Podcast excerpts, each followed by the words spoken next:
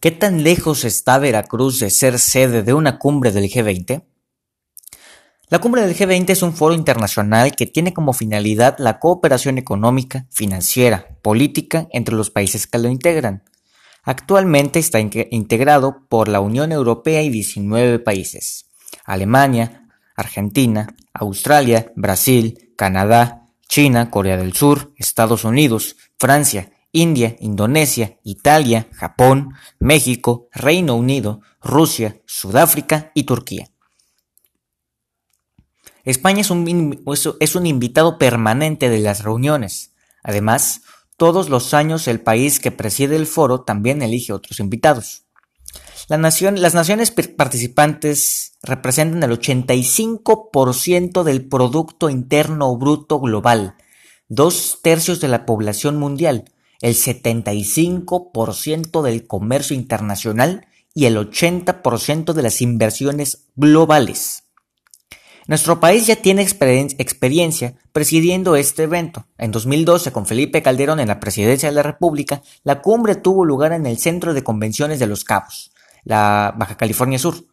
Sin embargo, en Veracruz nos preguntamos, ¿estamos muy lejos de recibir a la cumbre en nuestro estado? Aunque a simple vista Veracruz parezca el lugar ideal para ser sede, la verdad es que, nuestra infraestructura hotelera, logística y aeroportuaria está muy por debajo de lo que, especulamos, pudieran ser los parámetros mínimos que se requieren para recibir a todos los mandatarios. Y seguramente tengas la duda, ¿qué tienen los cabos que no tenga Veracruz?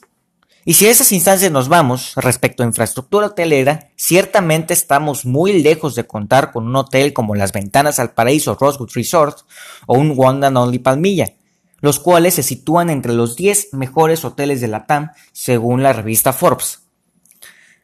En lo que concierne al aeropuerto, haría falta aumentar la capacidad de infraestructura operacional, pistas, slots, posiciones remotas, etc., y de servicios ya que, aunque ciertamente en un es un aeropuerto eficaz y eficiente, sus capacidades resultan insuficientes para movilizar un evento de tales magnitudes. Y aunque el aeropuerto de Los Cabos no es el gran exponente aeroportuario, sí está por encima de las capacidades del Heriberto Jara Corona en la ciudad de Veracruz. Otro punto a considerar es la evidente falta de una buena infraestructura carretera, la cual sobra decir que es fundamental para la realización del evento y la proyección de una buena imagen. En cuanto a un recinto para las funciones del G20, tenemos varias opciones en ese aspecto, sí. Siendo la principal, sin duda, el World Trade Center, aunque también tenemos como opción alterna el nuevo Foro Boca o el Teatro de la Reforma. En resumidas cuentas, sí estamos lejos, pero no es imposible.